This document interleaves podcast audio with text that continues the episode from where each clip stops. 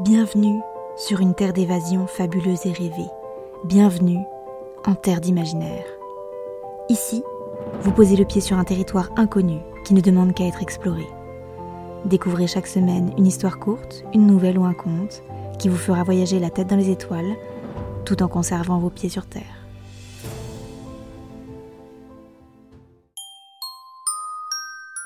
Découvrez aujourd'hui l'histoire de la laideur de la princesse Aliénor. Il était une fois une princesse du nom d'Aliénor. Elle avait la peau de la couleur du soleil et les yeux aussi bleus que le ciel. Ses cheveux bruns courts lui tombaient sur le visage et ses dents du bonheur illuminaient chacun de ses sourires. Bien que très jolie, Aliénor était considérée comme la jeune fille la plus laide de son royaume.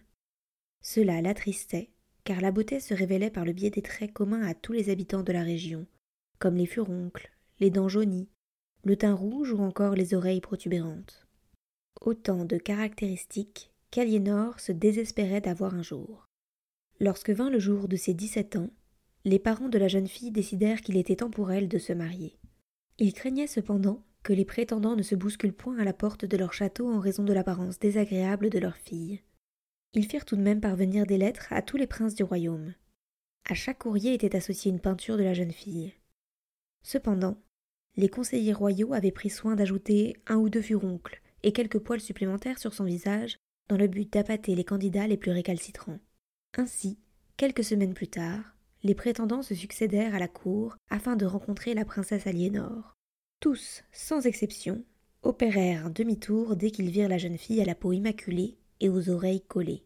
Alors que la famille royale se désolait de les voir partir, un dernier courtisan fit son apparition.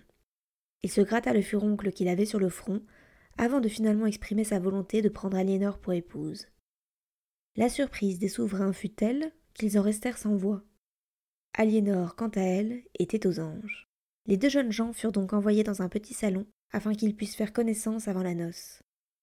Lorsque la porte se ferma, le prince sourit, puis enleva le postiche qui lui servait de furoncle sur le front. Tout comme Aliénor, il n'avait ni bouton, ni peau abîmée, ni oreille décollée. La princesse, outrée par l'apparence incroyablement lisse de son prétendant, lui indiqua qu'il était beaucoup trop repoussant pour devenir un mari convenable.